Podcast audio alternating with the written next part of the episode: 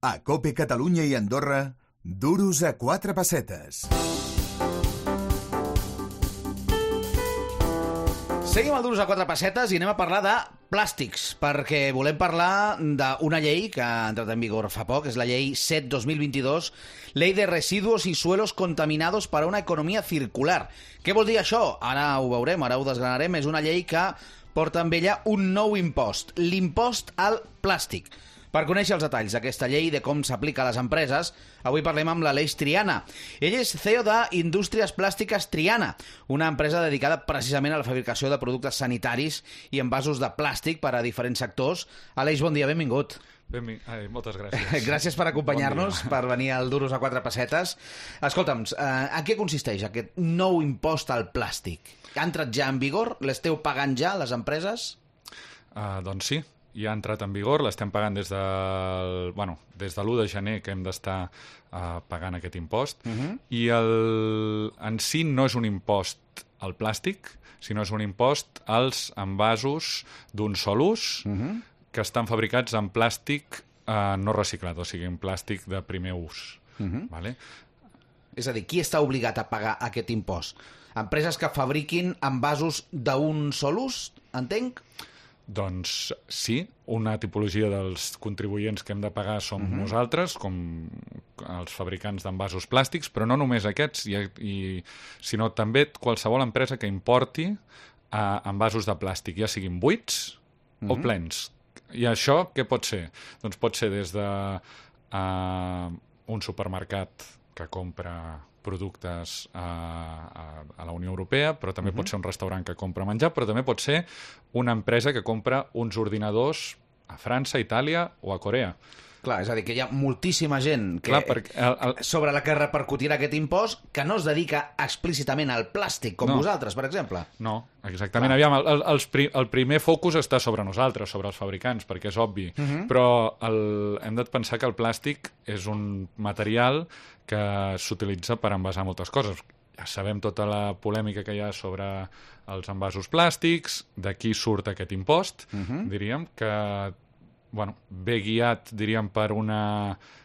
Jo crec que ve guiat per una bona intenció, que és reduir eh, la pol·lució, però no ve guiat per un anàlisi rigorós i científic. Uh -huh. I aleshores eh, porta a, a crear aquest impost que concretament és de 450 euros per tonelada de plàstic eh, no reciclat. Clar, això, per una empresa com la vostra, eh, repercuteix, doncs, suposo que disminuint el marge de beneficis i fent-vos la vida una miqueta més difícil. Bueno, la primera implicació que té és que la llei va entrar en vigor l'1 d'abril, o es va publicar l'1 d'abril. A nivell legal tècnic no sé dir si és que entra en vigor uh. -huh. però bueno, Sí? es publica l'1 d'abril i entra en vigor l'1 de gener d'aquest eh, 2023. Ens don... I eh, hi ha la llei però no hi ha el reglament. És a dir, hi ha una llei que et diu tot el que hauràs de fer però no et diu com ho has de fer. I què implica això? Que el primer que hem hagut de fer nosaltres és agafar i llegir aquesta llei que és super extensa uh -huh. i super complexa, perquè té molts casos, moltes excepcions, i eh, plantejar les diferents vies per poder-ho fer viable, això.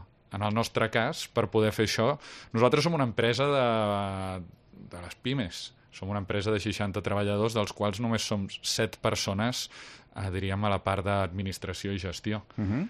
Per poder fer això ens hem hagut de a, a recolzar en, eh, en una empresa de consultoria eh, que és BCM Consultores i que ens han donat una, un suport molt important, també amb un Que- cost econòmic. Que és el que t'anava a dir, que també us ha costat uns diners. Ja, els considero molt ben invertits perquè sense ells aniríem molt perduts. Però Sí. si no hi hagués hagut la llei, no l'hauria hagut de fer, aquesta Clar, despesa. clar. I això és només la seva part. Hem hagut de dedicar moltes hores internes i hem hagut de dedicar també altres despeses de d'informàtica, sobretot d'adaptar els sistemes nostres informàtics per poder posar en marxa la llei.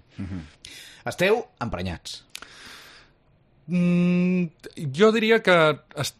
em sento més que emprenyat, que en certs moments pots dir que sí, però diríem eh, injustament tractat. Injustament tractat. Diríem que ens sentim eh, senyalats eh, com a causants d'un problema, som part, diríem, de la cadena del plàstic i, òbviament, participem de si hi ha un problema al final del plàstic, que és el, el mal ús que es fa al final de la vida útil del plàstic, doncs hem de participar de la solució. Jo no dic que no. Però el plàstic té moltes bondats respecte a altres materials i per això és eh, àmpliament utilitzat i s'ha posat el focus només en la part dolenta. Tal com s'ha estructurat aquest impost, que penalitza el plàstic... Un... És a dir, perquè la llei en si no és del plàstic, és la llei de residus i sols contaminats. Mm -hmm. el, que hauria de, el que en teoria intenta és reduir la contaminació del, dels, de, dels sols. I ho aconseguirà? Ara per ara, el que aconseguirà possiblement és que moltes empreses estiguin pensant els seus productes en basar-los d'una manera diferent per eh, reduir la quantitat de plàstic. Però això què portarà? Doncs porta que a, a productes que se'n basen en PET, per exemple, jo he vist casos de que ampolles d'aigua ara ja venen amb tetrabric. Quin és l'avantatge del tetrabric sobre el PET? Cap ni una. Cap ni una. El Des d'un punt de vista mediambiental, cap ni una. El PET es recicla i es reutilitza. Uh Mhm. -huh. En canvi, el tetrabric té menys plàstic perquè té diferents components, el cartró, l'alumini i el uh -huh. plàstic, i té menys plàstic, però és molt més difícil de reciclar. Impossible, de fet, a, a dia d'avui. Es pot reutilitzar, han buscat solucions, però és més difícil. Uh -huh. Què ha portat això? Doncs que l'impost porta a prendre decisions que no són les òptimes. Creus que potser ha faltat eh, més més comunicació, més diàleg entre el govern i la indústria del plàstic, experts en aquesta indústria, perquè els hi poguessin dir doncs, coses com les que ens acabes d'explicar ara mateix. És que potser hi ha empreses que aniran per un altre camí, el problema mediambiental el continuarem tenint igual o pitjor, i no haurem solucionat res, i en canvi estarem enfonsant i ofegant una miqueta més a una indústria. Aquí, el, el, el, el problema que tenim és que els que som transformadors de plàstic som una, empre som una indústria molt atomitzada.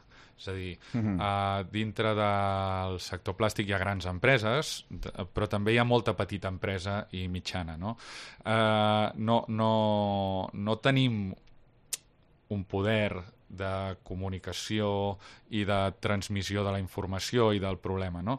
I, en canvi, el que està generant, com en tots els àmbits de la societat actualment, és les xarxes socials uh -huh. eh, aconsegueixen causar alarma i aconsegueixen eh, jo crec que aconsegueixen dirigir els debats de forma eh, jo ja no dic malintencionada però no correcta aleshores uh -huh. una foto d'una platja contaminada de plàstic i que és una realitat i jo no ho nego És una foto impactant, sí. és una foto impactant, Però- però posa tot el focus en un punt que no estem analitzant tota la resta. És a dir, Clar. per exemple, una ampolla de, de, de, de PET contra una ampolla de vidre té molts avantatges. Doncs l'ampolla de PET és molt més lleugera, estàs utilitzant molt menys material eh, i per transformar cada gram de PET necessites doncs, 250 graus de temperatura. Uh -huh.